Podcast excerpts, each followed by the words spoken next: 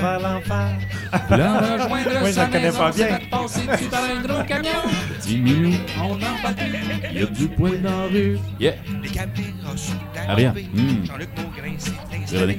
Sujet d'actualité. Ils en ont parlé toute la soirée. Allez-vous-en pas, Miaou, les miaou, miaou, miaou, miaou. Miaou, miaou, miaou, miaou, miaou. Ah, miaou, miaou, miaou, miaou. Miaou, miaou, miaou, miaou, miaou. Il y a du Poil poil partout. Miaou, miaou, miaou, miaou, miaou. Miaou, miaou, miaou, miaou, miaou. Miaou. Hey! Mesdames et messieurs, bonjour et bienvenue au troisième épisode de la Brasserie Nostalgie spéciale CFME. Oui, la foule en Yeah, délire, la foule en la délire. foule est en délire. Oh oui, oh oui. On est là en direct du FME. La rue est remplie de gens dont je ferai l'amour de manière consentante. Donc. Oh oui. Oui. Ça vient d'Amos, ça vient de Rouen, ça vient de Val d'Or. Tout est beau. Nous, à Brasserie Nostalgie, on est all around the, world. world. Tant que ça pue, on embarque. Alors, on est très, très heureux de vous recevoir. Et aujourd'hui, à l'émission, on est honoré, on doit le dire. On reçoit un. On est nerveux. peu, on reçoit une sommité aujourd'hui, euh, un être qu'on respecte depuis euh, plusieurs années. On a avec nous euh, le, le- le PhD Louis-Paul Willis qui est avec nous. Et les gars l'ont invité. C'est, Benoît qui l'a invité avec Louis parce qu'il trouvait qu'au niveau féminisme, j'étais pas à jour. Donc Louis-Paul va venir nous parler de, de l'image euh, de la femme dans les médias d'aujourd'hui. Pascal, je vais t'interrompre tout de suite parce que euh, je trouve ça bien que tu le prennes de cette manière-là, mais euh, ce qu'on voulait te dire, c'est que c'est une intervention aujourd'hui qu'on te fait en invitant euh, Louis-Paul Willis qui va nous parler. euh, C'est qui? C'est Myriam chialé encore? C'est ça que vous m'invitez pas à souper? Non, mais Pascal, ça fait tellement longtemps qu'on en parle là, qu'on a un jingle pour ça. Hein, Benoît, t'as écrit un jingle?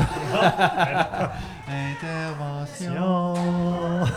Excusez les gars. ben non. Mais euh, Pascal, c'est temps que tu deviennes un allié. Puis là, le poster qu'il y avait là, là c'était-tu pour moi que ça s'adressait? là? Je sais pas, c'était quoi le poster qu'il y avait là? Sur le C'est le poster qui était écrit là, que c'est pas tout le monde qui aime les commentaires désobligeants sur leur corps, puis que c'est pas toutes les jokes qui se font, puis que... En fait, le, le poster euh, posait la question est-ce que c'est du euh, de la séduction ou de l'agression? Exact. Donc, je- je- moi, j'ai l'impression que c'est de la séduction dans mon cas, puisque dans ma tête, euh, tout le monde est content. Là, que je dise que sa robe, euh, elle l'a, la petite. Mais là, vous m'avez euh, loué euh, Louis-Paul pour venir m'expliquer que non. Que non, quoi? Que non, euh, j'ai juste pas, non. j'ai- j'ai pas d'affaire que ça. c'est- C'est juste non, ça suffit, garçon. C'est ça. Ça prenait un adulte crédible, mais me le Ben, dire. puis, euh, les C'est- gars. c'est- C'est pas moi, c'est un C'est pas tous les hommes qui comprennent le nom. Non, non, pas, ça, euh, c'est- ça, Bon, c'est ben, vrai, ça, allez-y, c'est les vrai, gars. ça. je- je- je- J'ouvre mon esprit puis je suis prêt à recevoir. Ok. Oui, oui. Fait que on fait pas, on se fait un petit, on voulait, on se faisait un petit tour de table avant ou Ouais, Voulez-vous pas qu'on de- compter de Louis-Paul? As-tu fait du FME un petit peu euh, dans les derniers jours? Euh, voir oui, des, moi euh, j'ai euh, j'ai mes billets là, euh, à la carte là, depuis le début du festival. qu'est-ce que t'es allé- allé voir que t'as aimé? J'étais ici à l'Agora euh, jeudi soir. Oui. Euh, un très bon show, très planant. Euh, Ed Nao et euh, Laurence Anne. Euh, on était un peu trop fatigués pour aller au show de minuit après. donc on s'est- couché en adulte, devenu beaucoup trop euh, raisonnable. euh, Ouais, si je compare avec les, mes premiers FME il y a, mon Dieu, 15 ans. Ben là, t'enlèves la poudre, là. C'est beaucoup plus euh, difficile de, Ouais, de, c'est de- ça. Moi, de j'ai toffer jusqu'au matin. hein. ça. Mais euh, puis hier, on était au Paramount pour voir Elisapi, un excellent show euh, Mhm. avec une première partie. Euh, euh, je- J'oublie le nom, c'était très cool son truc, par exemple, très sampling. euh, Première partie d'Elisapi, groupe? Aucune idée. Merci à la foule de nous aider. Ah ouais, Oui. donc voilà, et vous autres, euh, votre FME, belle? Émilie. Eh mon Dieu, euh, toi tu trouves que t'es euh, tu trouves que t'es vieux de t'être couché euh, tôt? Euh, moi, je suis allé voir aucun show. Je suis raqué. Moi, je suis raqué en J'ai essayé permanence. de manger une grosse poutine. Euh, trop de euh, bonheur. Au, au Hey, Perdrix, mais j'ai Louis, il y a eu une chaudière de poutine. là. C'était Ouais. impressionnant. là. Moi, je, je vais prendre une petite poutine et je vais prendre à côté euh, des ailes. Et Louis, il est arrivé, puis je vous jure, c'était une chaudière. Là. Puis il y avait du bacon dedans, puis tout. Là. Au, au ils Euh, font des chaudières? Non, non, à c'était la- Perdrix. Mais c'était, ouais, chaudière, c'est une métaphore, mais c'était quasiment ça pour Non, moi, non, non, c'était pas- c'était c'était Ouais, la, quantité. euh, Je me suis fait avoir. Non, c'était délicieux. mais Fait que là, tu dis que t'es pas- raqué, c'est à cause de ça. Ouais, ouais, j'ai, euh, digéré du dos puis du cou, on dirait. que le- Il est raqué du colorectal. mais non, pas de spectacle, mais ce soir, euh, Carquois. Oui. On va voir Euh, Carquois ce soir. ah, Philippe B, nous autres. Ouais. Ah, toi, tu vas voir Philippe B? Ouais. C'est-tu ici à l'Agora? C'est ici, donc je vais pouvoir être assis, donner un break à mon dos. Ah, ah, attends un peu, là, au Paramount, est-ce que c'est debout? Non, c'est assis. Oui, C'est assis? Euh, non, apparemment, c'est debout, excuse. C'est debout? Ouais. Ah C'est oui? tout debout sauf ici. Là, ils me disent ça à une fois que les billets d'acheter. Est-ce que Pen J'ai va trouver ça 42 dur? voilà. Un show debout. Un show debout, moi, ça me. Ça me. Non, mais anecdote de show debout, là. euh, moi, euh, il y, a, il y a pas tout à fait un mois, un petit peu moins d'un mois, c'était Oshéaga. Puis, euh, on, est allé à Montréal.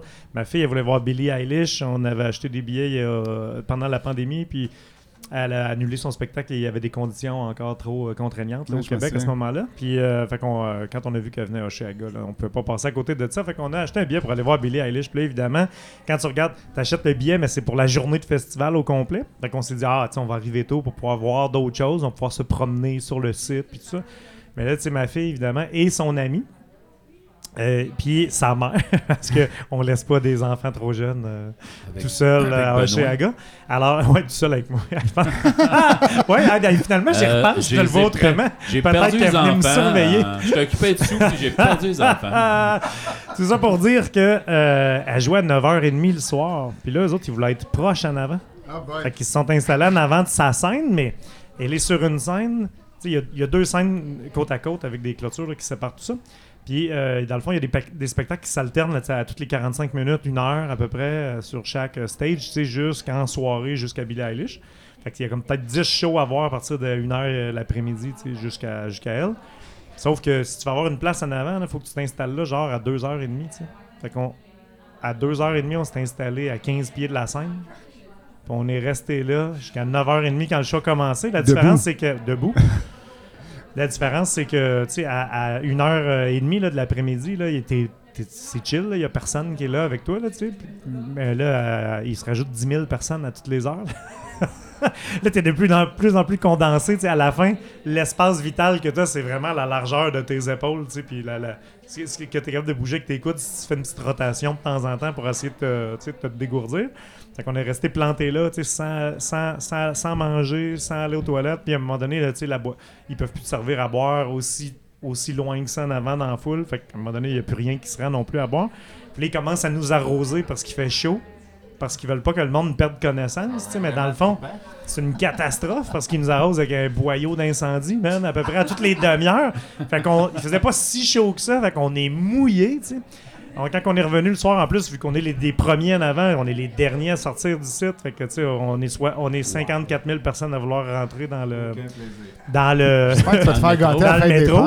Mais là, tu sais, rendu dans le métro, on est encore mouillés comme des cons, là, parce que, tu sais, il y a juste les 30 premiers pieds en avant qui se font arroser, tu sais, dont nous, là, fait que Non, à toutes les 8h30, demi-heures... 9h le soir, il devait arrêter d'arroser Ben, le monde. oui, puis non, parce qu'à un moment donné, ça, ça devient comme trop coincé, puis il y a des gens qui, qui, respirent plus, là, puis qui ont. Fait que, ils arrosent les gens parce que. euh, ça, les ça les rafraîchit, puis euh, tu sais, ça les ra- ravigote. Là. Je sais pas trop comment dire ça. Fait que les gens, ils perdent pas trop connaissance. Il y en a quand même qui le font. Là. Mais tu sais, c'était un peu une catastrophe comme condition de spectacle. Tu sais, après ça, ma fille, justement, hier, après la soirée de Fouki et tout ça, elle nous a dit ce matin Hey, c'est vraiment cool les jeux au FME, on a de la place, on peut danser, on peut sauter, on a de. On peut respirer pour pas avoir. Ben, je veux pas euh, te décourager, euh, mais euh, au Paramount, euh, on était plutôt tassés. hier. Ouais, Donc, euh, ouais, mais c'est ça. Mais tu sais, c'est au moins, ça, on n'est pas on- obligé d'arriver à une heure de l'après-midi. Non. Ouais, Puis il arrose pas le monde, en tout cas. Non, arrose pas à personne. Voilà. Bien joué. Bien joué. yeah. Fait que t'es prêt pour ton intervention, euh, Pascal? Je, je, je, je suis prêt à recevoir. Fait que euh, là, Pascal, laisse, laisse, laisse tout de côté. Tout ce que je Laisse connais. tous tes préjugés dans le garde-robe. On va t'éduquer un peu. Oui, Paul Willis, bonsoir. Bonsoir, monsieur Benoît. Hey, D'abord, là, on t'a pas tout à fait présenté à part de te nommer, mais je pense que ça vaudrait la peine que tu nous expliques un peu euh, t'es qui, c'est quoi ton travail, ça s'inscrit. Euh, tu travailles dans- exactement dans quel domaine, c'est quoi tes champs d'expertise à l'UCAT, puis euh, de quoi finalement on va être capable de d'extirper euh, Utilisez ça La pour le bien de, de Pascal. pour éduquer Pascal. Et de l'humanité. c'est un poids euh, pesant, ça. Euh, oui, bon, Louis-Paul Willis, moi, je suis euh, professeur euh, au département de création de nouveaux médias à l'UQAT. Euh, J'interviens au bac à la maîtrise en création numérique.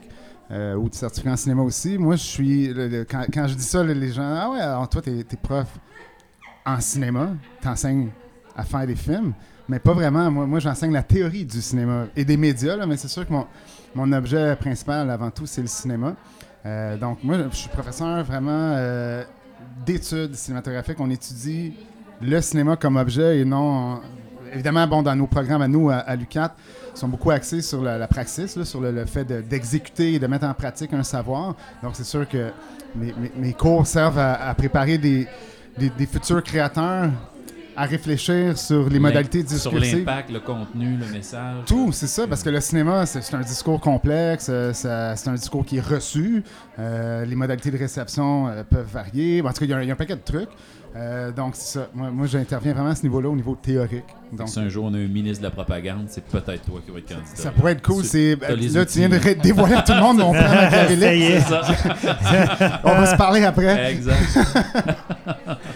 Ah, OK. Puis que donc, euh, les étudiants à, à qui tu t'adresses sont pas nécessairement dans un projet déjà en train, ou ils sont peut-être dans d'autres cours en train de réfléchir à un projet, mais toi, à côté de ça, tu sais, on regarde les grandes théories, les grands courants, les Exactement. grandes vagues, les, euh, Oui.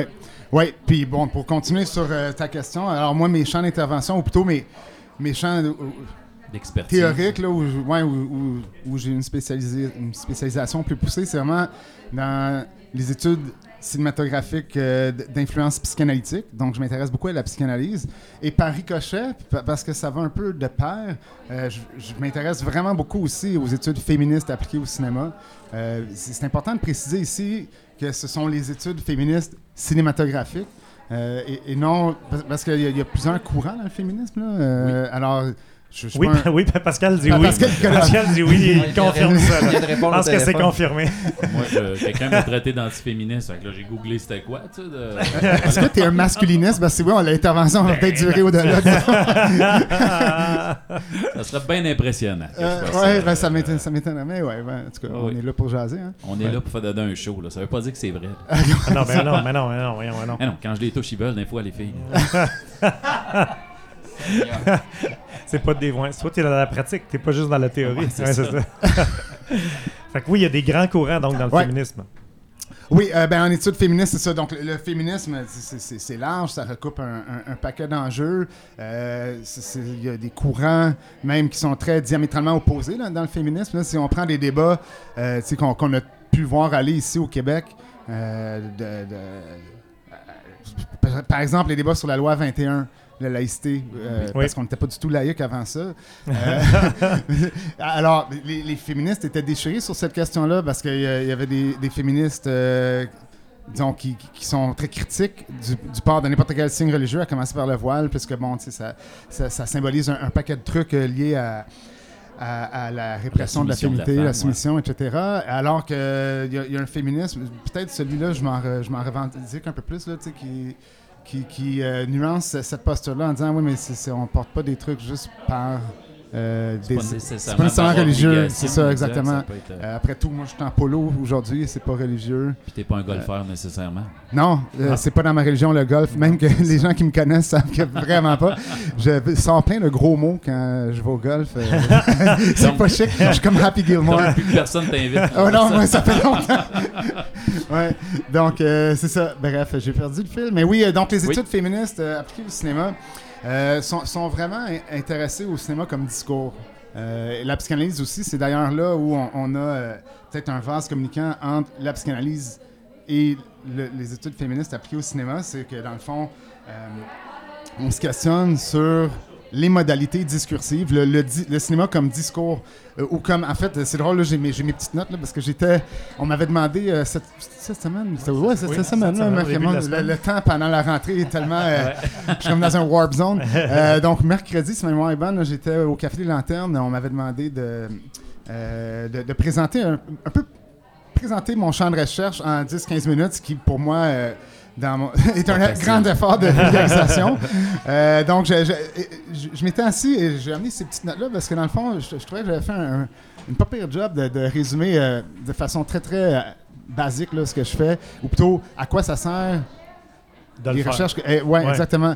Et j'avais résumé un peu le champ d'intervention qui est le mien là, dans, dans la, la théorie du cinéma autour de la question très, très, très, très centrale, je dirais, là, qui est qu'est-ce que le cinéma nous fait? Parce que quand on va au cinéma, ben, le cinéma nous fait quelque chose. Euh, on s'en rend plus souvent qu'autrement pas fait du bien, il là. nous fait Ouais, il rire, peut il nous fait réfléchir, Absolument. il nous choque, il nous fait peur. Il, Il fait, il fait tout ça. Mais en plus, il peut faire plus parce que le, il le nous cinéma, influence aussi. il nous influence, il peut façonner notre imaginaire, euh, il, il peut façonner notre subjectivité, c'est-à-dire comment on s'identifie dans un système, une culture donnée. euh, Ben, juste dans le cinéma, moi, que je vois dans les yeux d'un petit gars qui a grandi dans les années fin 70-80, ouais, comme moi. la position de la femme dans le film moyen ou même les films d'action, c'est qu'on écoutait beaucoup quand on Ouais. était jeune, la position de la femme a tellement changé de, de, à, tu sais, de ouh, ouh, ouh, à aujourd'hui c'est des badass, ils se défendent elles-mêmes, ils sont plus indépendants, mais juste ce degré d'évolution-là depuis ma propre enfance, c'est énorme. C'est hein. énorme. C'est sûr qu'il y a encore du chemin à faire parce que tu sais, tous ces films d'action qui ont deux mots, un, un mot et un adjectif, genre, je sais pas, euh, Lethal Weapon ou tu sais, Ouais, bon, ouais, exact. Oui, En oui. fait, c'est pas le meilleur exemple parce que c'est plus un film de comédie, mais bon, euh, en tout cas, euh, le. Rambo. Pardon? Rambo. Rambo. non, c'est Ah, d'un Rambo mot. 2. Ah ouais. non, mais moi, moi j'aime, j'aime ces films à deux mots, tu sais, euh, Ouais. quelque chose et son adjectif. Exact. Euh, souvent, dans- tu sais, la- l'affiche même. va- Total Recall. Ouais, ben c'est ouais, c'est ça. En fait, bon, ce que j'allais dire ça s'applique beaucoup plus largement que juste aux films d'action. là. Mais dans le fond, on, on a souvent dans ces posters de films-là, euh, c'est un, un homme très viril, très masculin, euh, très bâti et souvent très habillé à côté d'une fille qui va être souvent en bikini ou en tout cas révélée comme un, un objet de désir. Euh, alors que le l'homme, la masculinité, souvent dans le cinéma, est signifié non pas comme un objet de désir, c'est évidemment, il y a toujours des, oui, des contre-exemples. beau Chuck Norris quand même. Ouais, ou tu sais. Oui, je pense que c'est le contre-exemple. oui. Là, ça trahit les années où tu as découvert le cinéma. tout ce que moi j'aime de Chuck Norris, c'est tous ces mêmes, là. euh, euh, Ouais, oui, c'est sûr. Chuck Norris, euh, pas- Ah. Encore aujourd'hui, non, mais à l'époque, c'était le mâle suprême. Et il arrivait et il protégeait. Il arrivait à l'endroit, il y avait la pitoune qui était.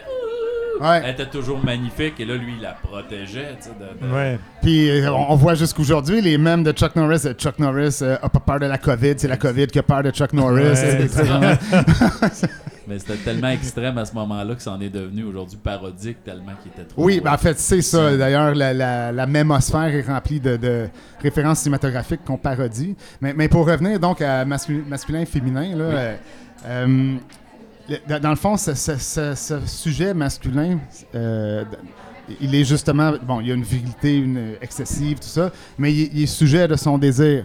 Euh, et généralement, le désir dans ces films-là, bien, il est conjugué au masculin parce que c'est un désir qui est aligné sur le désir de ce. on suit l'objectif Et du voilà. personnage masculin. Souvent, ça va être sa conjointe qui va soit l'empêcher d'avancer en chialant ou euh, dans l'évolution, je dirais, dans les vieux films. Oui, les, les, euh, euh, d'ailleurs, les premières féministes euh, qui se sont intéressées au, au cinéma, là, les, les- ou je, devrais dire les, premières théoriciennes là, dans les années 70 qui se sont intéressées au cinéma d'une perspective euh, féministe, bien, elles notaient justement comment, finalement, la, la femme, généralement, là, dans le, le- le grand arc narratif d'un film, est très rarement sujet de son désir. Elle est généralement l'objet du désir d'un autre. Euh, ça, ça lui révoque beaucoup d'agentivité. C'est un mot, euh, c'est un, un anglicisme un peu. Agency, le, le- pouvoir sur soi-même, euh, sur sa propre subjectivité, tout ça. La capacité de prendre ses décisions pour soi et non pour euh, les autres, etc. euh, ou ou à pour son à nourrir le rêve du personnage principal. Et voilà. suit, qui lui est très intéressant, il est profond. Alors que la femme est souvent unidimensionnelle. Je m'occupe des enfants, puis je suis fâché parce que t'es pas là souvent. Puis Ouais, ou tu sais, je suis euh, l'objet de tes désirs et je suis un objet érotique et euh, la caméra va s'attarder sur mon corps, etc. Évidemment, bon, on pourrait dire que ça a quand même un peu évolué, mais c'est grand. euh, c'est- ce paradigme-là est quand même très présent encore, de sorte que, en tout cas, moi, quand je résume ça euh, dans, dans des cours euh, au bac, là, souvent, Oui. euh, j'explique que quand on dit que le, le désir est, est conjugué au masculin dans le cinéma, euh, c'est qu'on on pourrait dire qu'à peu près tous les films, euh, que ce soit un film romantique, un film d'amour, même un film d'action, il y a toujours en plein centre de la trame narrative ou très très en marge, mais il y a toujours le récit boy meets girl, boy gets girl. C'est jamais girl meets boy et c'est surtout jamais girl gets boy. Parce que ça, là, on inverserait un rapport de, de- de- de dominance, si on veut. C'est très politique, finalement, les rapports Euh, donc, effectivement, là, on, on tombe dans. Quand il a fini de battre le vilain à la fin, il agrippe la fille et il se donne un long baiser langoureux. Ouais, ou c'est Bruce Willis, mon, son- mon oncle Bruce. Ton oncle. Comment c'est-. Ouais. Non, mais Ouais. il faut le dire, parce qu'il s'en rappelle de moins en moins, paraît-il. Ouais, il est en train de perdre la. Ah, Ah ouais, Est-ce c'est que je vous ça. app- Est-ce que je suis en train de vous apprendre non, que Bruce ça, Willis. Ah, ok, c'est bon. t'as-tu l'impression que euh, ce discours-là, il, pas qu'il- tu sais, qu'il est toujours aussi présent? Tu sais, tantôt, Pascal disait ben, des années 70-80, c'était vraiment présent. T'as-tu l'impression qu'il est encore aussi présent, mais qu'il est juste plus camouflé comme dans les films? Tu sais, c'est rendu plus subtil ou plus. euh, Moins gros. Ouais, moins gros, puis plus, plus habile. Mais où- Ben, ça dépend. Dans certains films, c'est pas habile du tout, là. Mais Ouais. euh, oui, je- les choses changent. Euh, et on, pourrait dire qu'il y a-. On avance quand même pas en avant, mais à, un- une cadence qui est quand même pas particulière. Il n'y a, pas de quoi euh, s'émoustiller là, de- d'un grand succès. Parce que quand on regarde au niveau des statistiques euh, de la production médiatique ou même sur, ben, disons cinématographique pour les biens du sujet, il y a un peu plus de femmes réalisatrices. On n'est vraiment pas à la parité, là, mais il y en a plus. Il y en a plus qu'en avait. Un sur Il y en a 4, plus. un sur 5 peut-être. Euh, Peut-être un sur 4, 5. Ouais, on est dans les 20-30% Puis ça, c'est, on parle du cinéma américain, du cinéma. euh, On parle surtout du cinéma. euh, hollywoodien. Ouais, non, les statistiques que, que moi j'avais zioutées, euh, ça s'appliquait au, euh, au cinéma américain. Euh, Sauf que j'imagine que mon, mon feeling, c'est qu'il y en a, mettons qu'il y en a une sur quatre maintenant, mais ils ont, ils, ils ont overall, ils ramassent pas. euh, Les une films sur quatre, à- mettons, ça fait 25%, ben, tu sais, ils ramassent pas 25% du budget total. ça, ils n'ont pas les films de à ces 100 films-là. millions Euh, nécessairement. Pas nécessairement, mais en plus, euh, c'est là où je voulais aller, c'est c'est que il y, a- y a une statistique qui, moi, je trouve est particulièrement frappante, c'est que au niveau de la scénarisation, il y a- c'est c'est moins de 12% des films qui sont scénarisés par des femmes. Mais Ouais. le scénario, c'est zéro. J'ai l'impression de radoter. A des gens qui étaient à l'ivresse mercredi, ils vont se dire, écoute, là, il dit toujours Ah, la même c'est chose, scénario t'as faut que ce soit répété. oui, le, le scénario, c'est la fondation oui. là, du, du film. C'est c'est là-dessus qu'on construit le reste. Et dans cette idée que, moi j'aime bien cette phrase euh, quand je dis que le désir est conjugué au masculin. euh, je pense que c'est- ça condense euh, presque dans, un aphorisme, là, une phrase qui est très riche mais très simple. Je pense que ça, ça condense un, paquet de trucs. Et évidemment que le désir va être conjugué au masculin quand 88%, et le- je suis rapide en maths, Ben euh, oui, non, c'est non. bon. Le- quand 88% des, des scénarios sont écrits par des hommes, c'est sûr. Moi-même, là, euh, d'ailleurs, on a oublié de le faire, ça, euh, messieurs, en, en début de On parcours. s'en vient vers ça, on s'en c'est allait bon. là. On. J'allais pas oublier de, j'allais pas oublier de te demander. On a-tu le droit de l'avoir cette ouais, discussion-là en ce moment en tant que quatre quatre dudes blancs hétérosexuels.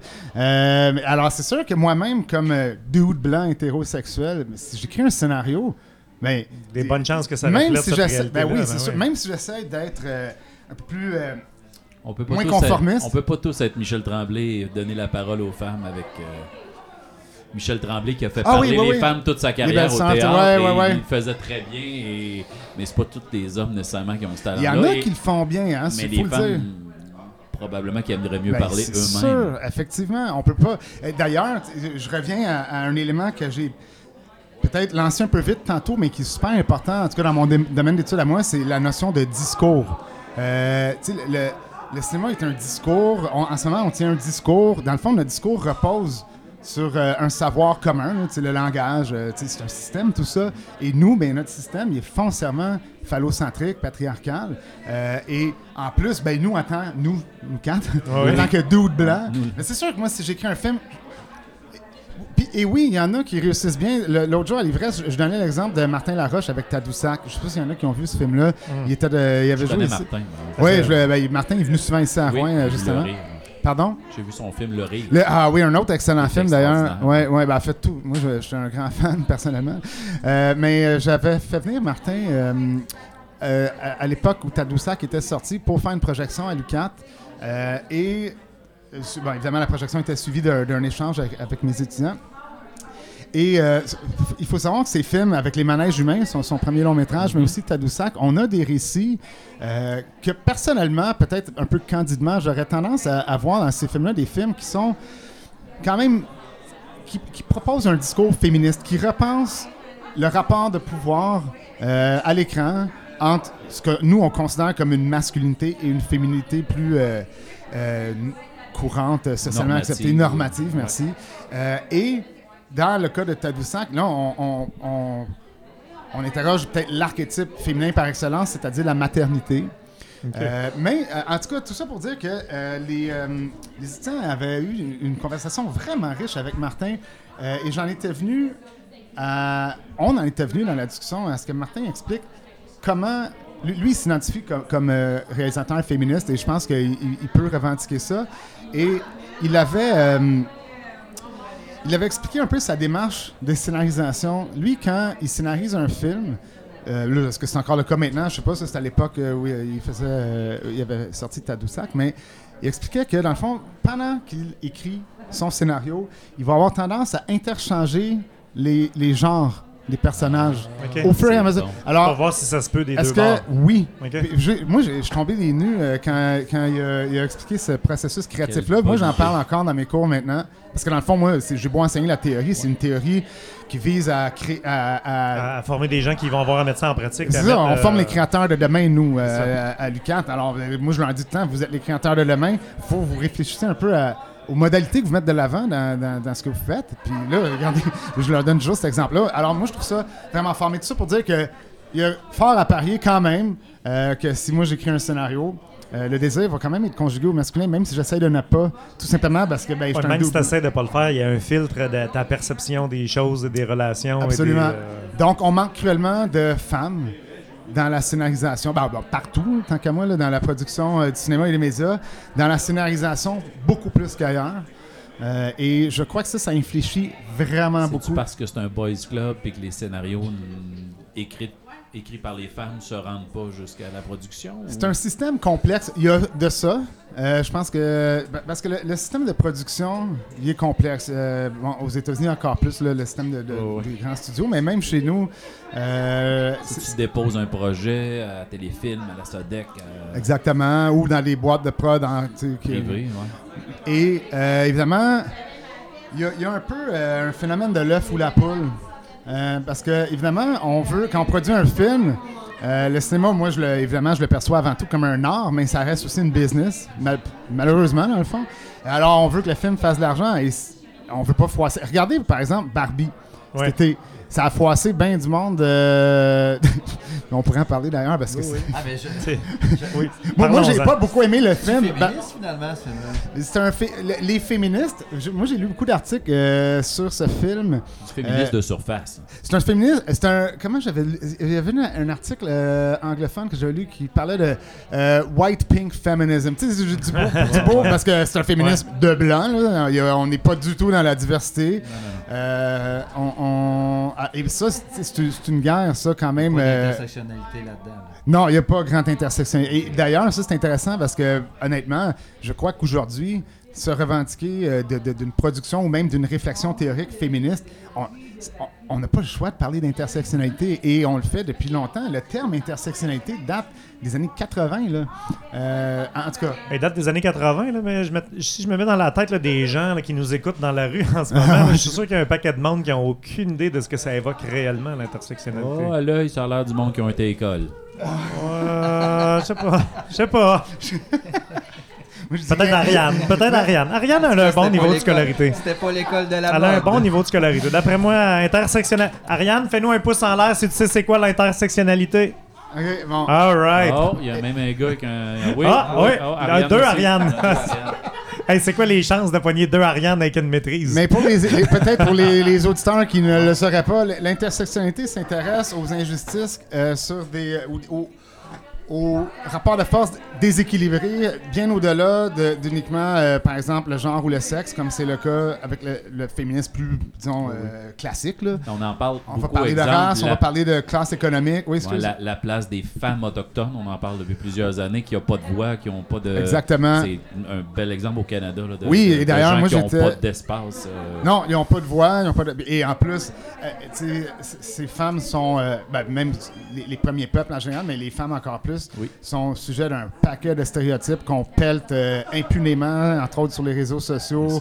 Euh, et bah, moi, d'ailleurs, hier, pendant le, le- le spectacle d'Elisapi, elle, elle- elle a livré quelques, euh, quelques envolées lyriques, là, un peu euh, de réflexion là, en- entre ses, ses chansons, puis c'était magnifique. là. Euh, justement, il était question de. de- Exact. C'est- avec ces artistes-là, des fois, qu'ils réussissent à avoir le, le peu de Ça, place c'est une belle ont, voix, euh, effectivement, dans tous les sens, parce qu'elle a une belle voix, mais je veux dire, elle, elle possède, une- elle, offre une belle voix, euh, surtout là, dans son dernier exercice qui est de, de faire des covers. euh, dans, dans sa langue, de, de- Oui. de- de- de- elle a joué un- une version de Time After Time que moi j'ai trouvé vraiment Ah, oui. magnifique. Ah oui, oui, oui, oui. Ouais. oui. Excellent. Euh, ouais, en ouais. Mais d'aller chercher question, pour euh, aller, aller chercher le grand public aussi, là, de- puis qui n'ont jamais entendu peut-être la- la- cette langue-là. ou que... Non, exactement. Et c'est, moi, je pense qu'on a besoin de, de- de beaucoup de, de- de diversité euh, pour nos, euh, ben, dans notre divertissement grand public. Alors, pour revenir à, à- à ta question, euh, le- je, je pense que il y a quand même, euh, tu sais, je, je parlais de l'œuf ou la poule, là, Oui. euh, en, rapport avec la, la présence beaucoup trop faible des femmes dans les sphères. Et là, on parle des femmes, On mais parle euh, juste en scénarisation, là, mais c'est- pas beaucoup plus dans les autres secteurs du cinéma. Non, et là, on parle des femmes. On n'a même pas abordé la, la pointe de l'iceberg parce qu'évidemment, il y a tout ce que- le spectre de la diversité des genres. Ouais, c'est ça. là, on, est encore très. Ouais, c'est ça, Ouais. encore assez on est encore euh, affaire, masculin et féminin. Ouais. C'est ça. Mais même si on descend des femmes afro-canadiennes ou afro-américaines, des Ouais. femmes autochtones, des femmes euh, asiatiques, euh, de, de- là, on va y aller dans encore moins. Absolument. Donc, euh, et là, donc la question, c'est est-ce que c'est parce qu'il n'y en a pas assez? Euh, Est-ce que c'est parce qu'elle propose des trucs qui ne se font pas produire parce qu'on a peur justement à la réception. Moi, je pense qu'il y a un peu de tout ça. Ben oui. Et puis justement, euh, j'avais évoqué Barbie parce que on, on a eu euh, une belle crise d'urticaire masculiniste là, sur la webosphère cet été. euh, C'était, j'allais dire magnifique, mais tu sais, je dis ça en ben pleurant, oui. en Ouais, pleurant, ouais, En euh, ouais, euh, en- quand- En pleurer. pleure- vu qu'on est plusieurs, là, qu'on en pleurise ensemble. On peut en Euh, pleurer. pleurer. Oui, les néologistes. C'est Mais au c'est passé. fascinant quand on les voit sortir, ces gars-là, de. Voyons donc, si ce gars-là existe, là, des fois, c'est fascinant pour. euh, pas, pas moi, là, parce que je Ben suis comme eux autres, là, parce mais pour les, les, les gars normaux, on a fait beaucoup d'efforts d'ailleurs depuis le début. De, Ah, exact. de- de- Ouais, l'intervention se passe euh, bien. j'ai Oui. une question, Paul, puis tu sais, j'ai- peut-être que ça va, euh, peut-être que la réponse ça va juste être euh, non. Mais euh, Connaissant Louis-Paul, ça me surprendrait. C'est rare que j'ai juste. Non, Non, c'est vrai. Mais, tu sais, c'est ça, tu sais, nous, forcément, là, comme on parle de cinéma, on est clairement influencé par le cinéma américain, mais tu sais, le reste de la planète aussi, forcément. Mais, Oui. euh, sais, toi, dans tes cours à l'UQAT, il y a une forte population d'étudiants qui ne sont pas à la base des Américains, qui sont souvent des étudiants français Oui. ou, euh, qui viennent du système scolaire français. Oui. Puis, euh, quand tu abordes avec eux cet aspect-là de la théorie du cinéma, est-ce qu'ils ont la même réception que nos étudiants, par exemple, qui viennent du Québec, parce qu'on n'a pas les mêmes influences, en particulier dans le cinéma, parce que le cinéma français, pour prendre que lui, ben, il est très fort, puis nous, on y a clairement moins accès, là. Et euh, eux, tu sais, je sais pas si ça change, euh, évidemment, culturellement, là, tu sais, c'est c'est une autre culture, les rapports entre les hommes et les femmes sont très différents. Est-ce que c'est reçu différemment chez euh, ces étudiants-là? Non. OK. Ben, je déconne. C'est de recevoir. Non, non. euh, On passe en pub avec l'industrie. je, je t'attendais dans l'étau avec ça. Non, euh, je, je dirais que euh, il y, a- il y a quand même des, euh, des dénominateurs communs assez prédominants dans entre la culture avec laquelle nos étudiants français arrivent dans nos salles de, cours à l'UQAT et la culture que nos étudiants québécois possèdent. Euh, je, je dirais que oui, Oui, Pauline ah, est une ah, des- ici. Ouais, Hein? ouais. Faut que ça soit clair. parlait de- de- Notre, euh, notre charmante technicienne. Votre nom, pardon? C'est Pauline. Pauline, oui, c'est vrai, c'est vrai. Pauline, est, voilà, qui est une, une ancienne étudiante. euh, Oui, elle a fait euh, un cheminement avec nous au bac et Voilà. Ah, donc il y, a- en il y a un création dou- il numérique. y a un double enjeu là, ici, là, de ne pas froisser euh, les gens. Ouais, là, moi, je transpire un peu depuis tantôt avec ta question. Je vous ai mis dans l'eau chaude, Ah, M. Willis. Non, mais euh, à la base, euh, je pense pas qu'il y a un- une grande différence entre, euh, je dirais, la, la dynamique, disons, plus phallocentrique, patriarcale chez nous au Québec qu'en France. Ça s'exprime différemment dans les objets culturels, mais euh, c'est rare que j'ai de la résistance euh, avec les étudiants quand, quand j'amène ces enjeux-là. Autant les étudiants québécois que français ont tendance à faire Ah ben oui. Ben oui. ah, c'est vrai, j'avais pas de même. ben oui. Ah ouais. Euh, c'est c'est beaucoup ça. euh, et quand on regarde, euh, quand, on déconstruit les, discours qui, tapissent notre entourage, ce que moi j'aime dire, euh, qui tapissent notre paysage médiatique, parce que c'est de ça qu'il s'agit, euh, quand on prend le temps de réfléchir un peu à ce qu'on reçoit et qu'on décortique ça, ben en général, ça fait quand même euh, une quinzaine d'années que je suis professeur, mais avec mes années de chargé de cours, on approche le 20 ans d'en- d'enseignement dans ces domaines-là. Puis en général, euh, la réception, c'est Ah ben oui. C'est- ah, une constatation de waouh, une fois que j'ai tout ça d'en face puis que c'est découpé, exact. c'est une évidence. C'est un peu une évidence. Euh, c'est sûr que au début, là, je, je suis un peu dans une anecdote que j'ai contée encore une fois mercredi aussi. Là, je n'ai beaucoup dans le C'est correct, on n'était pas là. Euh, Ouais, ah, ben il y a ça, hein. De toute façon, Il n'y en a pas de littéraire au. FME.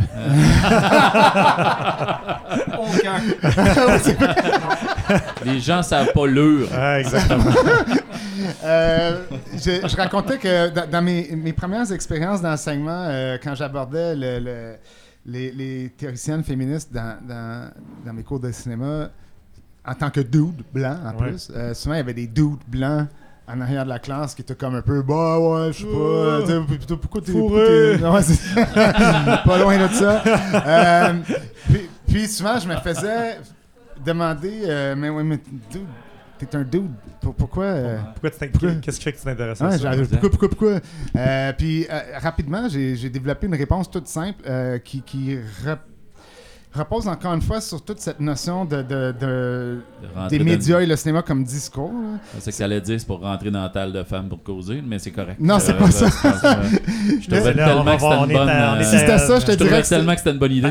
Pascal, ça allait si bien jusqu'à maintenant, Pascal. Ah, l'intervention, colon de temps en temps. Ben Attends. oui, ben oui, Ah. voyons donc. Le, le- dans le fond, la, la- la- la réponse était vraiment simple. Alors, je l'ai sorti assez rapidement. C'est que j'ai j'ai toujours euh, pris avec euh, beaucoup d'amertume et même d'agressivité le, le- le fait de me faire imposer un désir qui n'est pas le mien par les discours autour de moi. Alors, ça, ça devrait être ton désir, puis tu devrais fantasmer homme, de même, ça. parce qu'un homme, ça fait ça, puis ça veut ça, puis la, la femme que tu désires devrait être de même, puis... Man, qu'est-ce que c'est ça?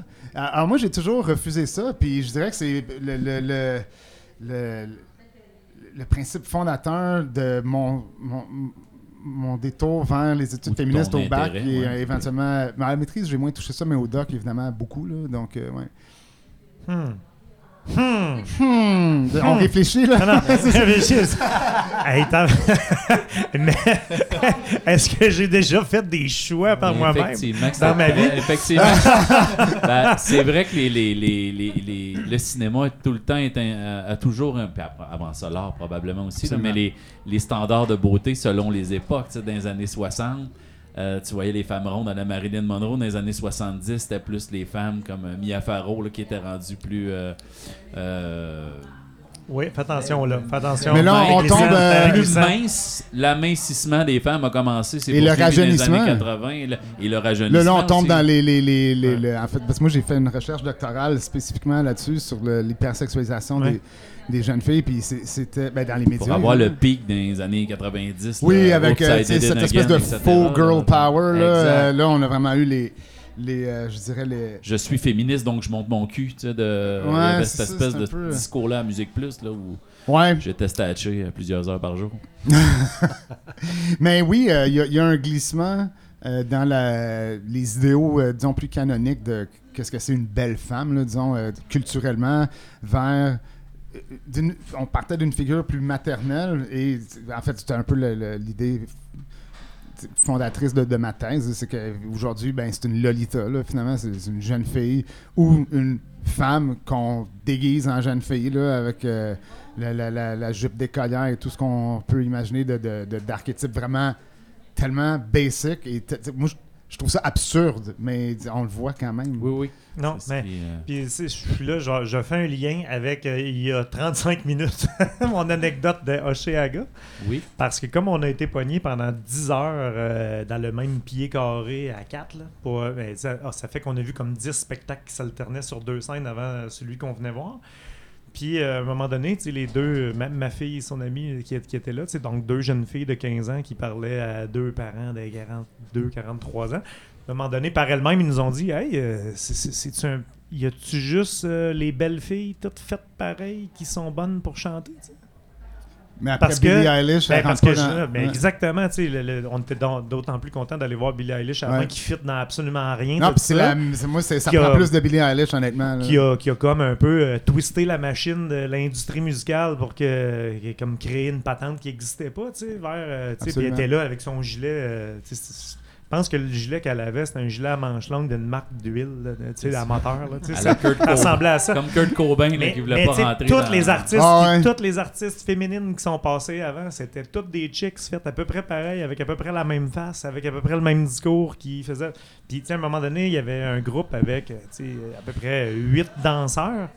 Il y avait sept garçons qui dansaient, tu sais, puis une fille, puis la caméra qui, met- qui, qui traduisait tout ça sur les écrans géants multiplié par 8, là, parce qu'on était 54 000. Filmé uniquement à C'était toujours venir. uniquement Ah la fille, tu sais, puis la fille, elle faisait pas les mêmes moves que les gars, tu sais. euh, ses moves de danse, c'était pas les mêmes. Là, elle, fait- sa choré- elle Elle avait était plus pièce de viande. elle avait autres. une chorégraphie, euh, ouais, c'est ça, pas mal euh, plus subjective. Et, euh, alors que, tu sais, les gars, ils y étaient pas là-dedans pendant tout, puis il y avait jamais une seconde de caméra là-dessus, culturellement, on, on refuse de voir sexualiser le corps masculin. Là, on- je sais pas, j'en fais peut-être sourciller un couple en disant ça parce que, bon, on regarde les pubs de, de boxer, Calvin Klein, whatever, mais il reste que dans, euh, dans, dans les discours de masse, on, on voit pas ça, euh, de, de poser l'homme en objet érotique. On a pu voir, tu sais, il y a des exemples iconiques dans le cinéma qui l'ont fait pour un peu Ben, le renverser James la Bond qui sortait de l'eau, là, tu sais, exactement. Ouais, ouais, Comme ouais. La scène de James Bond 20 ans plus tôt avec. euh, C'était qui l'actrice qui sortait de l'eau qui faisait Euh, la même. c'est parce qu'on veut Ma dire, culture là. James Bondesque était C'était- une James Bond girl qui sortait de l'eau, mais Oui. ils ont refait la scène avec Daniel Craig. Ah ouais, mais ça c'est hot. Mais encore plus hot, c'était le. À, à dire Daniel Craig est un morceau de viande comme on traite les, les, les, les, les Bonds girls à l'époque, Ouais. là, mais encore aujourd'hui. là. Mais Thelma et Louise de Ridley Scott avait une scène iconique là, avec Brad Pitt. Oui, oui. qui- qui, Ouais, ouais, euh, J'adore laquelle- le regarder partir. avec un jeune Brad Pitt, avec un, un. Mais en 75, une des, des penseurs fondatrices là, de, de l'approche euh, féministe en études cinématographiques écrivait, et je trouve que ça tient encore la route aujourd'hui, euh, elle écrivait que dans le fond, tu sais, le- cette idée qu'on se construit socialement d'un- d'un- d'une vision masculine, d'un désir masculin, va avoir tendance à refuser sa propre objectification sexuelle. C'est Ouais. correct d'objectiver la, la femme et d'en faire un. Évidemment, moi je dis pas, moi je trouve ça correct, juste pour être clair. là, le- Oui, oui. euh, mais euh, le, on- culturellement, on dirait qu'on accepte ça, de, de réduire la féminité à un objet de désir, mais si on fait ça avec la masculinité, on, oh, ouais, euh, là, j'entends parler sur les médias sociaux. on- ouais, là, les, les, les si on est pour tourner le miroir, on va pas faire la même chose que ce qu'on fait. quand même, euh, ouais, et- ça. et, a- bon, on pourrait trouver des contre-exemples, et il y en a plus, de plus en plus, et c'est une bonne chose, là, mais euh, dans le paradigme, d- dès qu'on fait un film qui sort des sentiers battus, là, euh, comme encore une fois Barbie cet été, ou moi je me souviens euh, Frozen, là, quand c'est sorti, euh, le tout- Frozen, ah oui. La Reine des Neiges. Oui, oui, c'est ça, oui. Ouais. un peu, j'essaie Là, t'as la oui. toune dans la tête. Ouais, non, elle revirait le gars dans ses shops, c'était deux filles fortes qui avaient pas besoin des C'était une hommes, sororité, euh, là, que, et, et on avait, euh, tu sais, finalement, les, les, les rôles masculins, euh, c'était- des niais ou des hommes euh, de mauvaise intention. Ou des gnomes de pierre. Ouais, ou comme euh, moi je disais l'autre jour, un, dude qui aimait un peu trop son reine. là, qui pense- ouais. Un Ah dos d'un oui, peu trop con vrai. pour réaliser que s'il va au soleil, il va fondre. Ah, mais là, tu m'amènes un truc, parce que le désir, c'est un drôle de truc. Hein? Euh, je fais une parenthèse, parce que moi, Olaf, je m'en sers dans mes cours, euh, pour- parce que son, son désir le plus fort à Olaf, c'est c'est justement un désir qui est irréalisable, c'est d'aller au soleil. Alors, dans le fond, psychanalytiquement, là, je fais juste une petite parenthèse, ça nous sort un peu de notre sujet, mais le désir, c'est quelque chose qui est vraiment violent, d'une part, et qui est très complexe. Euh, on n'en saisit pas la portée parce que nous, ce qu'on appelle du désir, c'est généralement le fantasme qu'on entretient pour nourrir le désir. Mais Olaf, lui, il veut aller au soleil. Son désir est irréalisable, comme le désir fondamental est irréalisable, parce que dans le fond, euh, ce qui adviendrait s'il accomplissait son désir, ben c'est une autodestruction. C'est comme Ouais. une espèce de. C'est mais c'est exactement ça, la pulsion en, en psychanalyse que Freud, lui, appelait la, la pulsion de mort. Euh, on la comprend pas, là. euh, généralement, dans le grand public, ben, on, comprend pas, on comprend pas la psychanalyse dans le grand public, soit dit en passant. Les gens croient que la psychanalyse, c'est euh, mon oncle Freud, là, euh, puis moi, je t'ai tendu sur le divan de crib, puis je parle de ma mère, mais c'est, c'est pas ça, là. Mais, mais dans le fond, j'ai perdu le fil, mais t'as dit- trop dur c'est- pas ça, mais, la- C'est qu'il y a une grande, c'est qu'il y a une grande partie de ton inconscient puis tes pulsions sont Mais la pulsion, réglées par tes désirs euh, conscients ou non. Exactement, mais Ça, Freud, lui, en- en- il, il parlait de principe de plaisir. Euh, c'est- c'est c'est le principe de plaisir qui, qui régit euh, mes actions parce que je cherche, dans le fond, à euh, assouvir mes pulsions, etc., à, décharger mes pulsions, peu importe que ce soit en réalisant un désir donné ou carrément en, su- en sublimant, en faisant autre chose. Mais en 1920, il s'est rendu compte qu'il y avait quelque chose qui échappait au principe de plaisir. Parce que, dans le fond, les, ses il réalisait que ses patients avaient beau être en pleine connaissance de cause qu'un comportement donné euh, était autodestructeur, il continuait quand même dans une espèce de compulsion de répétition. Et c'est ça, la pulsion. Euh, c'est autodestructeur. Et Même on- s'il était conscient de s'en aller dans cette direction-là, il ne pas s'empêcher d'y aller. Non, on a cette espèce de compulsion interne à répéter des comportements qui sont auto... L'addiction part de ça. Ouais. Ou même, tu sais, je les- euh, Des je sais pas quelle est la... Juste des gens dans des relations toxiques là, qui retombent tout le temps. Ah, ben oui, ou même juste, encore là, plus de base de, euh, fumer, euh, boire de l'alcool, euh, je sais pas, fumer de la drogue, peu importe. C'est toutes des compulsions de répétition, là. On est, on est dans la pulsion. Mais bref, là, je, je Tu suis sais un que peu... tu te fais du Ouais. mal, mais tu le fais pareil. Oui, exactement. On est là à boire de la bière. J'adore la bière que je suis en train de boire, mais je sais que c'est pas bon pour euh, mon foie. quelqu'un qui en veut une autre? Non, je dis pas non. Professionnels. hey, euh, ça, là, moi, je pense que c'est un super beau mot de la fin parce que euh, je pense qu'il n'y a pas beaucoup d'émissions dans l'histoire de CFME qui vont pouvoir dire qu'ils ont terminé avec Freud. Fait Avant que ça se gâte. Ah oui, c'est ça. Yeah, hey, on a fait un bon bout avec ça. Ouais, hey, ben, merci Louis-Paul. Ben, merci à vous autres, de toujours le fun de C'est jaser. Vraiment cool. Tu restes avec nous pour les 15 minutes qui nous Avec restent. plaisir. Je peux même pas dire qu'on a effleuré, on, a, on faire... On a jasé. ouais. Et euh, Pascal, toi qui es maître d'œuvre ici, là, avec l'heure qui nous reste, est-ce que euh, je fais ma publicité ou euh, je donne le temps à Louis pour qu'il termine, euh, qu'il ait le temps de faire? Moi, je à pub. Ouais, ben là, oui, ça on a le temps. Ok, Ouais. parfait. Est-ce que, euh, est-ce que Pauline, t'es prête à ce que je pèse sur le piton du son? Et c'est pas impossible qu'il y ait une publicité qui commence au début de mon truc. Ah, tu veux- Hey, aujourd'hui, là, on est commandité par Norea Foyer. Puis des fois, les gens, ils pensent pas, mais quand il fait beau comme aujourd'hui, qu'est-ce qu'on a envie de faire? Un feu. On a envie de faire un feu. On a envie de manger sur, le- sur le barbecue. Puis là, tu sais, on se pose pas les bonnes questions des fois. Hein? Des fois, on, on se pose pas les bonnes questions. On se demande qu'est-ce que j'ai envie de manger, mais dans le fond, on devrait se demander est-ce qu'il devrait être au gaz, au charbon ou au propane, mon barbecue que je vais aller acheter chez Norea Foyer. Puis comme on est au FME, puis euh, franchement, notre... euh, Les femmes aussi se posent ces questions-là. les femmes aussi se posent la question. Le- le Exactement, exactement. Les Puis... femmes se disent Qu'est-ce que mon homme a envie de manger? Mais Oh. Hey, les boys, là, Puis un- je revienne, là. un, un Non, homme qui fait, un homme ou une femme qui fait du barbecue, c'est vachement sexy. Puis il nous manque de sexy des fois au FME. Alors je vous offre cette chanson pour Norea Foyer. Ah oui, je vais vous donner les paroles. Puis je vais lever mon son. Allez, vite, vite, vite. Ah, c'est ma toune. Oui. Merci Noria Foyer de nous soutenir. Oh, ça y est, il y a une Hey. publicité qui vient de partir. Marc. Maudite marde. Hey, je sais pas ce qu'ils vendent, mais j'en veux. Dans 4 secondes, ça revient, Pauline. Je te dis, je pèse sur le piton. Hey, on est prêt? Hey, ils mettent la pub en plein milieu de la toune. tu Ben oui, c'est n'importe quoi ça. J'aime le goût salé d'un gigot quand la viande fumée sort du four et ce parfum léger de barbecue. J'aime tes formes longues ou rondes, tes grilles qui me réchauffent le sang. Ce plaisir qui se range sous une housse. Tout le monde Oh! prise en flagrant délit de tendresse, encore tout ébloui de promesses, avoir envie de toi, mon barbecue. prise en flagrant délit de tendresse, quand j'allume mon gros chauffe-terrasse, j'ai foiré à foyer, oublié Merci, tout. Noréa Foyer. Oh. J'aime te voir frémir sous mes doigts. Au gaz ou au charbon, four pizza.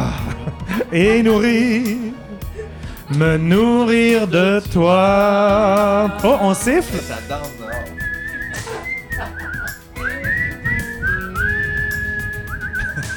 Yeah! Merci tout le monde dehors qui exhibe notre corps. Ça fait un an qu'on parle de féminisme. La misère ça nous a pas un gros temps, les gars. Arrêtez de vous sentir en danger. J'aime la chaleur vibrante que tu promets. Granule gaz ou au bois. Puis après, ton foyer chauffe mon sang. Trembler ma voix. oh, une petite montée ici. J'aime quand tu crépites de plaisir. Une chaleur constante te sentir amoureusement castré devant ma peau d'ours. oh, on est prêt? Oh oui! Prise en flagrant délit de tendresse, avoir tout ébloui de promesses, avoir envie de toi, foyer au bois. Salut Flavie! C'est le père de Flavie qui chante. Prise en flagrant délit de tendresse. J'aime quand tu m'en dis mes caresses. Chez Noré à foyer, oubliez tout. Yeah! J'aime te voir frémir sous mes doigts. Au gaz ou au charbon, four pizza. Et nourrir, me nourrir de toi. Oh, tout le monde est prêt! Prise en flagrant délit, on est trop vite! Quand j'allume mon gros chauffe-terrasse, chez Noré en foyer, oubliez tout. On leur prend une deuxième Merci, fois. Oh, j'ai manqué Foyer mon de nous coup. commanditer. Ah, on a manqué notre cue mais mais c'est pas grave. chez Noré foyer, oubliez tout. On arrête ça. All right. Oui, merci Noria Foyer de nous commanditer. Mesdames et Oh! messieurs, c'était. On a-tu fini, nous autres, ou il y a, il y a un moment? Ah non, il y a un chronique. Ok, ben je... merci beaucoup. dépasse Donc, il y a- il y a Cinq minutes. encore beaucoup de désir dans la pub, hein, On finalement. dépasse. Ouais, je- Nos commanditaires, ben, pour ça, on vous invite ceux qui aiment l'émission, qui écoutent CFME et qui n'ont aucune idée d'on est qui. On a un podcast, donc allez sur vos applications euh, podcast et euh, on se trouve partout, euh, Spotify, euh, Google, Apple, etc. Et tapez Brasserie Nostalgie, vous allez avoir le droit. On a une trentaine d'épisodes avec plusieurs invités de qualité.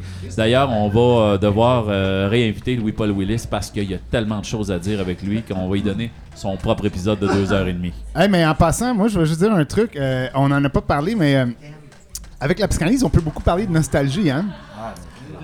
Alors, euh, Comment est-ce qu'on idéalise le passé? ben, le- le- en tout cas, on- ça, ça ferait une discussion intéressante, un de ces quatre. Puis là? il l'a dans le discours masculiniste beaucoup. À Ah, l'époque, ouais. c'était simple. On revenait, les femmes étaient contentes. euh, Il n'y avait pas à se casser la tête. Non, mais la nostalgie, ouais, on, il y y a- des choses à dire. Ouais, ouais. ok. Qui Non, qui a mais pensé à ça, le, le nom Brasserie Nostalgie au départ? C'est toi, Pascal? C'est Ariane. Ah, c'est Ariane? Ah, Ah oui, bon, nice. ben Ariane, C'est Ariane, Il y a- euh, il y a- la il y a- présidente de notre CA, qui a trouvé ce nom-là. il y a certainement quelque chose à régler avec ta mère là, là-dedans. dans une perspective, moi je parle dans une perspective psychanalytique, psychanalytique là, ici. Là. On est. euh, Ouais. Oh, est-ce qu'on est prêt pour la chronique à Louis? On passe immédiatement à la chronique de Louis Riopel. Euh, on vous garde, mesdames. Et certains messieurs.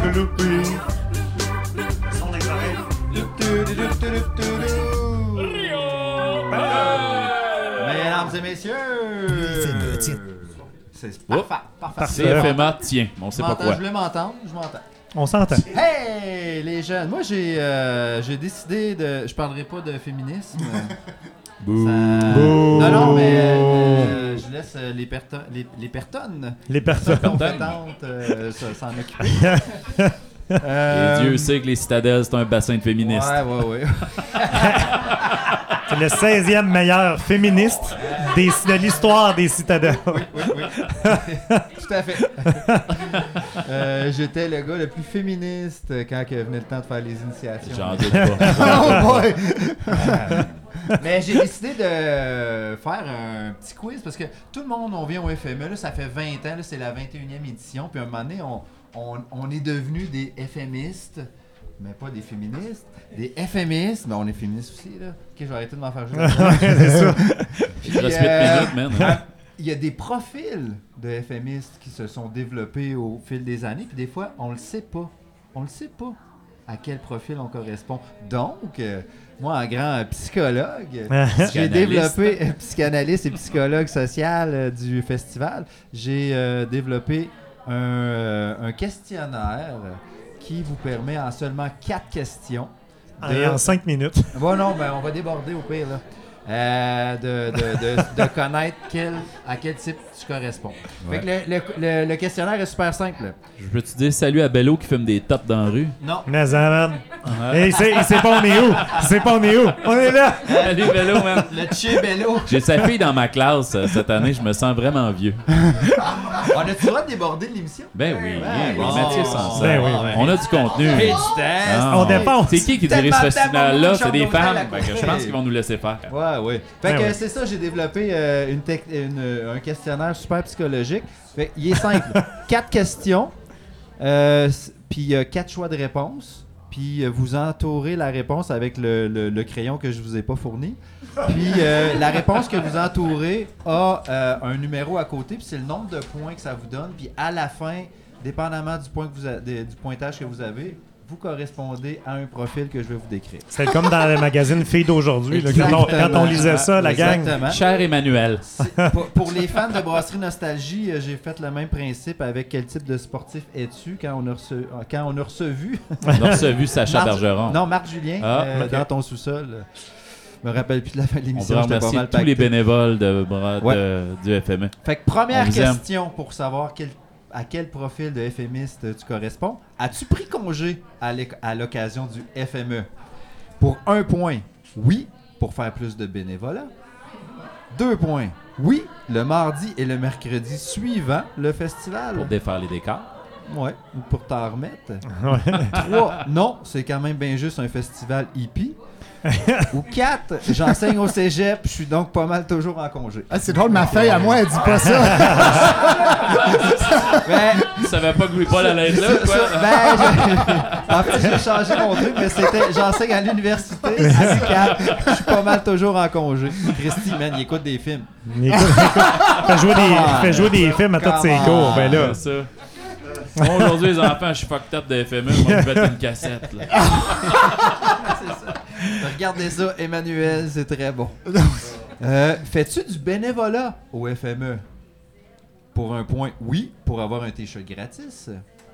Deux, oui, je suis bénévole depuis 2003. J'attends d'ailleurs un prix pour souligner mon engagement. Trois, oui, au CFME, la radio du festival. Ah, c'est nous autres, ça. Ouais, ça, c'est nous autres. On va entourer le 3. Ou, pour 4 points, non, je préfère payer, aller voir des shows et avoir la paix. Ah, ça, c'est. Ouais, Ariane, euh, ouais, là, euh, les bourgeois, les bourgeoises et les bourgeois, euh, souvent, c'est le 4 qui vont entourer. C'est correct, ça Ouais. en prend du monde aussi qui fait vivre ce festival-là Ouais. puis qui vide le bar comme Ariane. Troisième question pour connaître ton profil. Combien de spectacles iras-tu voir? Un. Un seul. Je connais personne sur la programmation, sauf les vieux gars de Carquois. ben, Ben, C'est vrai. ils sont tous grisonnants, là. Il était beau Euh, hier avec son cigare en face son chapeau Ben oui. dans la rue. Ben, mais, hein. Je l'ai trouvé sexy, le gars de Carquois. Ouais, mais il vieillit. Deux. La nuit métal, tabarnak! Pour trois points, j'ai un passeport de fou, je vais tout voir et tout entendre. Y en a-tu qui sont encore dans ce stade-là? Ouais. Ah, J'ai mon bracelet. Pauline. Et la Ah jeune ouais. Ariane. Et euh, 4 points, je vais en famille à tous les 5 à 7 gratis et les shows extérieurs. Euh, tant Hmm. mieux pour toi. Tant mieux pour toi. Et quatrième question et la finale. Combien d'Advil prends-tu pour te remettre d'une soirée FME? Pour un point, aucune. Je bois du kombucha pour rester en forme et aiguisé. ben voyons donc. Ils ont-tu encore du kombucha? ou, euh? oui. Ben voyons donc. ben, euh, ça, Ils ont même leur propre kombucha avec les champignons et l'affiche de cette année dessus. Ouais, puis il y en a- il y, en a qui brassent leur propre kombucha aussi. Là. Euh, numéro 2, pour deux points. Une seule Advil. J'ai pas pu boire autant que je voulais. La bière que j'ai cachée dans mon sac à dos a coulé dans mes bobettes. Ça sent le fait vécu à plein nez, ça. non, moi je mettais ça dans ma capuche de, de, De chandail Odie, de, de Ron Francis. des Whalers de Hartford. D'ailleurs, Ron Francis, c'est un des joueurs les, les, les, les plus sous-estimés de la Ligue nationale. Oui, moi aussi, je trouve. À, à quel rang tu penses de tous les marqueurs de la Ligue nationale, Ron Francis se classe? 16e. Hey, cinquième. Oh. Cinquième Ça, c'est derrière. parce que Yaromir Yaguer l'a dépassé, genre, le 3-4 ans. Là. Mais de- depuis un- il est dans le top 5. Ron Ouais. Francis. Mais il y a des gars comme ça, là, comme Mike Bossy puis Dave Andrewchuk, là, qu'on sous-estime. Ouais. Décevant. Pour 3 points, combien d'Advil? 2 Advil, parce que j'ai dansé avec mon enfant sur les épaules trop longtemps. Ou 4 points, pas d'Advil pantoute, j'ai besoin de cortisone, ça brossait en pepperman à l'abstracto hier soir. Ouf! Fait que là, euh, compte, on compte mon On point. compte nos euh, points. À peu près. Et Euh, 1, 2, 3, 4, 5, 6, 7, 8, 9, Non, j'ai pas fait appel à Benoît parce que Benoît c'est le mathématicien. 18! Non, je- C'est comme la madame au curling. C'est comme Ghislaine au curling. C'est triste à dire, mais combien de spectacles iras-tu voir? C'est la nuit de métal tabarnak pour moi. Là. Je- Ah ouais, ben deux c'est ça, ça. Ça se euh, peut que tu sois à cheval entre deux profils. huit, neuf, et, Donc, euh, Fait que- 12. Fait que si Ah, on c'est est. De 0 à 4 points, tu es le FMiste bénévole to the bone. Pour le FMiste bénévole to the bone, le bénévolat est une religion et il en est le moine. Cocarde au cou tel un chapelet, affublé d'un chandail du festival trop grand tel la coule brune du moine, il vit isolé de la foule comme un moine dans les privations. Privation d'alcool par ses vœux de tempérance. Tempérance. Vertu des Canadiens français. Et privation de Poutine, faute de temps. Il est trop occupé. Le FMS bénévole To The Bone se dédie corps et âme au festival pour nous permettre de vivre une expérience inoubliable. Fait que merci aux bénévoles. C'était comme, je voulais juste Ah oui, souligner le fait que... aux Merci. Une chance qu'ils Ceux qui ont là. entre 0 et 4, merci Moi, je d'être trouve que là. les bénévoles et Julie Goulet, c'est les personnes les plus extraordinaires du monde. Ouais, on le dira jamais assez. On le dira jamais assez. De 4 à 8 points, vous êtes le FMiste flambant neuf. Là, euh, ici dans la salle, j'en vois pas. Mais. on Jean- a- Oh, une flambe en Oh, Une neuve. flambe en neuve. Non, ça, c'est un bénévole. Ben oui, une bénévole. tu vois, c'est ça que je disais. Ben, on vous remercie. On a une bénévole magnifique Merci. qui est rentrée. Puis- exactement, il se pense super hot. est extraordinaire. Il se pense super hot. Puis, ils ont on un t-shirt, ils ont clairement un t-shirt gratis. Franchement, franchement, les gars. Eh oui. Fémé, le, le flambe en neuf. On a tous passé par là. Oui, j'ai déjà Son- été un FMS flamme à neuf. Tout le monde a déjà été ça. Assister au FME pour la première fois. C'est magique. Mais moi, je me demande, est-ce que. Probablement que oui, mais est-ce que c'est aussi magique maintenant qu'en 2000. Moi, mon premier Ah, FMS, c'est en sûr. 2006. C'est. Ouais, toujours- ouais. mais mon profil ne ment pas, là. Ouais, Ça dépend. Si faut ça dépend. Si c'est ton premier FME et que tu as entre 4 et 8 points. Ok, euh, ouais, là, il y a beaucoup y a le de pression. C'est de l'intersectionnalité des réponses. Mais c'est quand. Faut que Moi, j'imagine un conditions. jeune qui arrive de Val-d'Or-la-Sarre ou de l'extérieur, ou même de l'extérieur du pays, puis qui arrive à l'UQAT ou au cégep, puis qui découvre le FME. Je pense qu'il y a la même magie. Ou elle a la Ouais, ça, c'est vrai, par exemple. Puis je le vois à chaque année avec nos Faudrait étudiants. que Pauline nous confirme euh, son premier FME, comment c'était. Euh, Est-ce que tu as trouvé le, le festival magique à ton arrivée? Ouais. On peut dire que Elle dit que c'était débile. Ouais, je pense que c'est. débile. Non, c'est parce que nous, on est des vieux croutons, on a l'impression, dans notre temps, c'était bien mieux, mais elle, elle a son premier FME qui est en quelle année? Euh, je pense 2015. 2000. 2015, quand même. Quand même, hein? Mais oui. Pauline, ça fait un bout de temps t'as ouais. capoté, t'as adoré ça. Bon, Mais elle j'avoue qu'avec la, avec, avec la distance puis la nostalgie. Mais c'est ça qui arrive parce que ta, Ouais. ta réponse euh, euh, me chamait de ma propre nostalgie. Ben, mais c'est- t'as raison, là. notre- Ben oui, de, absolument. de, de doute blanc de 40 ans. Ah ouais, c'est ça. La nostalgie masculine est vraiment toxique. Exact. Bref, Ah, c'est peut-être. magique. Il y a des shows partout, tout le temps, de tous les genres, des 5 à 7 gratis, des shows cachés, des verres de plastique qui te permettent de rentrer ta propre bière dans les salles et économiser un petit peu, des rues, des ruelles décorées, une scénographie qui te, set- qui te jette sur le derrière, comme ils disent à la salle, de la musique dans toutes les craques de trottoir. Il y a même une radio dédiée au festival avec des émissions extraordinaires, dont une qui met en vedette le 16e meilleur marqueur de l'histoire Des- des, citadelles de Ouais, Rwanda. ouais, ouais, ouais. l'école de la vie. Ouais. On peut confondre le FMIS flambant neuf avec un élève qui part pour sa première journée d'école et dont les parents ont eu peur qu'il manque de matériel. Il traîne un sac à dos trop plein, son manteau de pluie autour de la taille, un pantalon qui se dézippe en bas des genoux. Si jamais il fait chaud, puis la température change dans les salles, il y a des bons souliers de rando, la programmation papier du FME, une gourde d'eau clippée après son sac à dos, puis un toutou pour la loc. Bonne rentrée, mon grand. Si t'as trois points bien pile, t'es le FMiste métalleux. Qu'on voit exclusivement au show métal. Trois points. Le prof Il de n'y a pas de question à zéro point. là. Ok, c'est bon. Pas grave. Je trouvais ça beau. Métalleux sans Chris, il a pas répondu à deux questions. Ben, c'est ça. Ouais. Puis le métalleux, il fait partie de la meilleure foule du festival, Ouais. la foule du show métal. Pour vrai, aller là, c'est c'est écœurant. Puis comme le veut la tradition du barbare du Nord, le métalleux n'attend qu'une seule chose, s'étourdir à fond de train dans ce qu'on pourrait qualifier de charib de, de la danse, le mythique trash en rond. Oui. Puis il est pas rare de voir dans le mythique trash en rond un sac à dos trop plein dans le milieu avec un petit toutou perdu dans le. Hein? Parfois, quand on veut tout voir, ça se peut qu'on se perde un petit peu. Ouais. Finalement, non, hey, finalement, c'est pas vrai. De 8 à 11 points, c'est le FMiste parent. Ah, Ça, c'est la personne qui te cache la vue avec son enfant sur les épaules puis qui se trouve donc bien cool d'être là en famille. En plus, son avec son enfant cache-oreille, il n'entend même eh pas le qui aime donc bien ça, la musique. Ben, j'ai un petit message pour toi, le FMiste parent. Ton enfant, il s'en tape des artistes émergents. il développera pas un goût particulier pour la musique parce que, comme vient de le dire Pascal, il y a des calvasses de gros écouteurs ses oreilles qui l'empêchent d'entendre quoi que ce soit. Tant qu'à y être, amène les dons manger une crème glacée avec du Doptex à la bouche. si vous avez...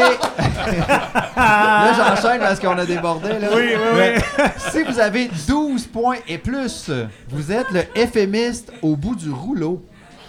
Ça, c'est la vieille personne dans la quarantaine qui pense encore, qui se pense encore jeune et dynamique, mais qui a mal au dos, aux hanches et au cou après la moitié d'un seul show 5 à 7 à l'abstracto.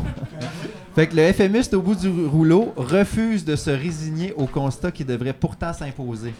Il est rendu à la triste et tranquille réalité que la prochaine étape de sa vie, c'est qu'il faut qu'il choisisse le festival des guitares du monde. D'ailleurs, Avec des bonnes conditions d'écoute et ça. tout, là. D'ailleurs, il y a une couple d'artistes qui sont rendus là. Finalement, finalement, j'ai pas calculé les points, mais il y a aussi le CFMEiste qui profite de sa participation à la radio du festival pour arriver deux heures avant son émission pour profiter de la bière gratis. puis, qui part deux heures, puis qui part deux heures après pour la même titubante raison. Évidemment, le CFMiste assiste à toutes les émissions, bière à la main, et tente de se lier d'amitié avec les gars ou la fille de la mise en onde, en complimentant par exemple le manteau lettre à franges de Mathieu Brou. Qui nous fait deux fingers en réponse. Mathieu fait des fuck you, des gestes. C'est de la jalousie. Pathétique! Ça, Et le C'est de l'appropriation culturelle, on se le dit. Hey, je t'aime Mathieu, je veux ton manteau. Jaloux, mon corps. Hey, merci Louis. C'était Louis, c'était Louis Riopel, mesdames, messieurs. Merci beaucoup d'avoir assisté à Brasserie Nostalgie. Merci au public, merci à nos invités, Louis-Paul Willis, merci à notre chroniqueur Louis Riopel et Benoît Héberge. C'était Pascal Binette. Merci encore une fois à notre commanditaire Noréa, Foyer, Abitibi. Et n'oubliez pas d'aller sur l'ensemble des plateformes balado afin de nous écouter. Sur ce, bon FME, on se voit à soirée métal tout à l'heure, man! Demain, tout à l'heure, on se voit où, donc? Carquois! À Carquois, man! Carquois! Poubadon Philippe fait on emballe hein. tout.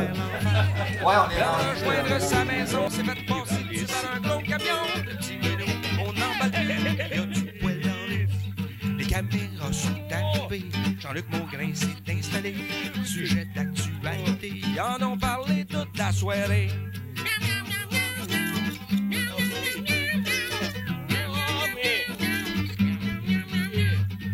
Y'a du poil partout.